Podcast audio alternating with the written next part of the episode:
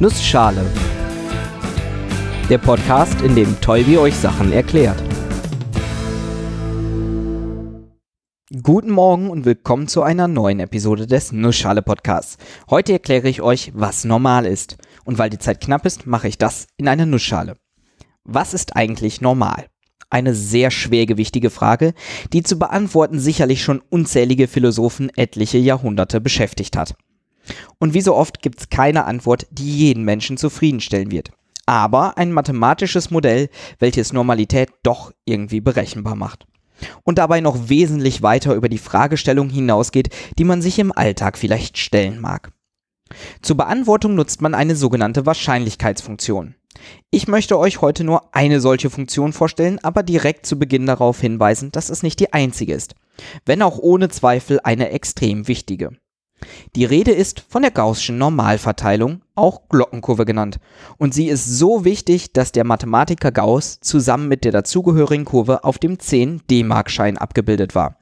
Der ein oder andere mag sich vielleicht noch daran erinnern. Bevor ich mich in spannenden mathematischen Betrachtungen verliere, gehen wir doch direkt mal auf das Bild auf diesem Schein ein. Also das Bild von der Glockenkurve, nicht das Bild von Gauss. Die Glockenkurve solltet ihr jetzt möglichst vor Augen haben. Entweder weil ihr sie kennt, auf dem Schein gesehen habt, auf dem Episodenbild nachgeschaut habt oder weil ihr die halbgare Beschreibung, die jetzt folgt, doch richtig interpretiert. Die Kurve ähnelt der Form einer vereinfachten Glocke. Sie hat einen höchsten Punkt in der Mitte der Kurve und fällt dann zu beiden Seiten ab. Oben an der Glocke ist sie dabei etwas flacher, fällt dann relativ steil zu den Seiten ab und wird nach außen hin wieder flacher. Das ist die Gaußsche Glockenkurve. Sie ist das, was man in der Mathematik eine Wahrscheinlichkeitsverteilungsdichtefunktion nimmt. Oder abgekürzt. Sie gibt also eine Dichte an, die beschreibt, wie sich Wahrscheinlichkeiten verteilen. Bitte was? Machen wir mal ein Beispiel. Nehmen wir mal die IQ-Funktion. Auch wenn ich den IQ, den Intelligenzquotienten, als Maß an vielen Stellen beanstandenswert finde, ist er ein gutes Beispiel für eine Normalverteilung. Nehmen wir mal 1000 Leute und messen ihren IQ. Im Durchschnitt haben Menschen einen IQ von 100. Im Durchschnitt. In Wirklichkeit haben etwa 27 Leute einen IQ von genau 100. Und sagen wir mal, 26 Leute haben einen IQ von 99 und 26 einen von 101. Noch ein paar weniger einen von 98 oder 102 und so weiter. Nehmen wir diese Messwerte und malen sie in ein Diagramm. Sprich, bei IQ 100 machen wir einen Punkt bei 27 Leuten, bei 99 links daneben und 101 rechts daneben jeweils 26 und so weiter. Insgesamt wird diese Kurve dann, naja, relativ eckig aussehen, aber in etwa wie die vorhin beschriebene Glockenkurve. Sie hat bei 100 den Mittelwert ihrem höchsten Punkt, flacht dann erst langsam ab, dann etwas steiler und zum Ende wieder flacher. Wenn wir den IQ jetzt genauer und genauer messen, also nicht mehr in IQ-Punktschritten, sondern sagen wir mal in 0,1 IQ-Punktschritten, also zählen, wie viele Leute einen IQ von 100 oder 100,1 oder 100,2 haben und auch immer mehr Leute befragen, damit wir genau genug Ergebnisse bekommen, dann nähern wir uns genau dieser Glockenkurve immer weiter an. Und genau das nennt man dann die Wahrscheinlichkeitsdichtefunktion für eine gaußsche Normalverteilung, wenn wir unendlich viele Leute mit unendlich dünnen Intervallen befragen. An der Glockenkurve kann man zwei wichtige Größen ablesen. Der erste ist recht offensichtlich, das ist der Mittelwert. Und dieser ist immer genau in der Mitte der Glockenkurve, an genau der Stelle, wo die Glockenkurve ihren höchsten Wert hat.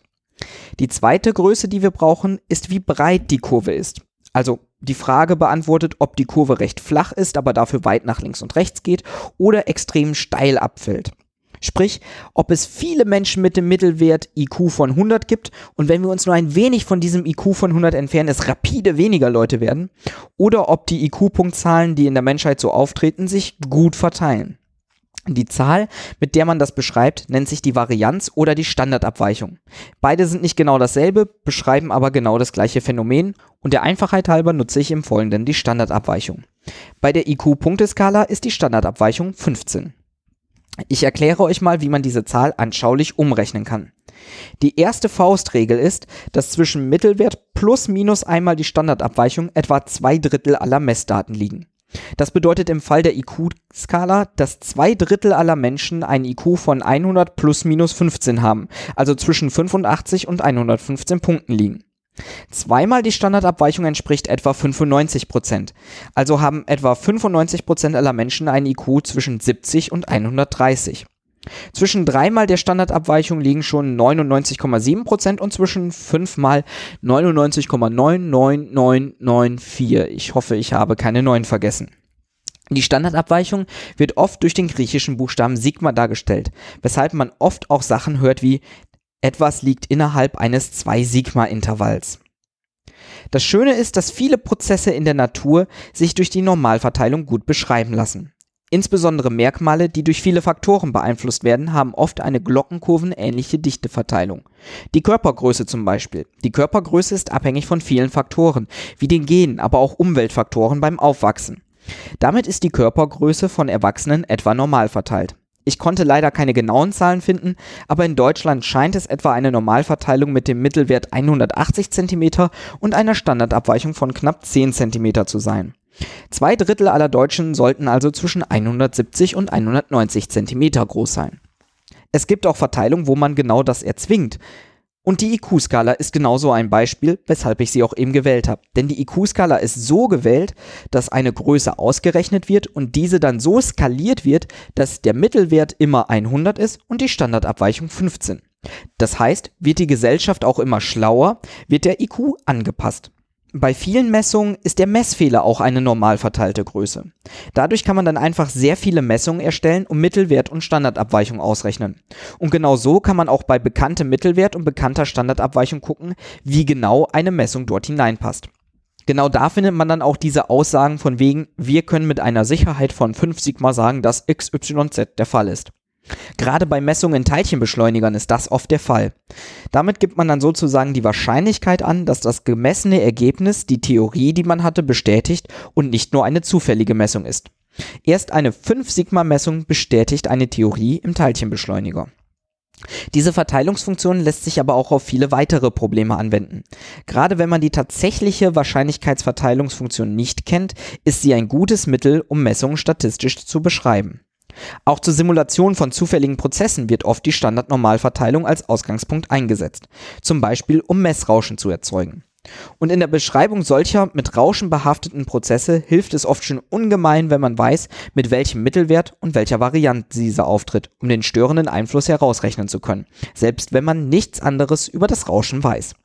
Kein Wunder, dass es viele mathematische Modelle, Methoden und Tests gibt, die verschiedene Fragestellungen rund um die Normalverteilung zu beantworten versuchen. In vielen statistischen Auswertungen bilden diese eine Grundlage, um zu berechnen, wie sicher man sich einer Aussage sein kann. Und ich bin mir sicher bei der Aussage, dass wir ohne diese Funktion in vielen Dingen sehr weit hinterher wären. Bis nächste Woche.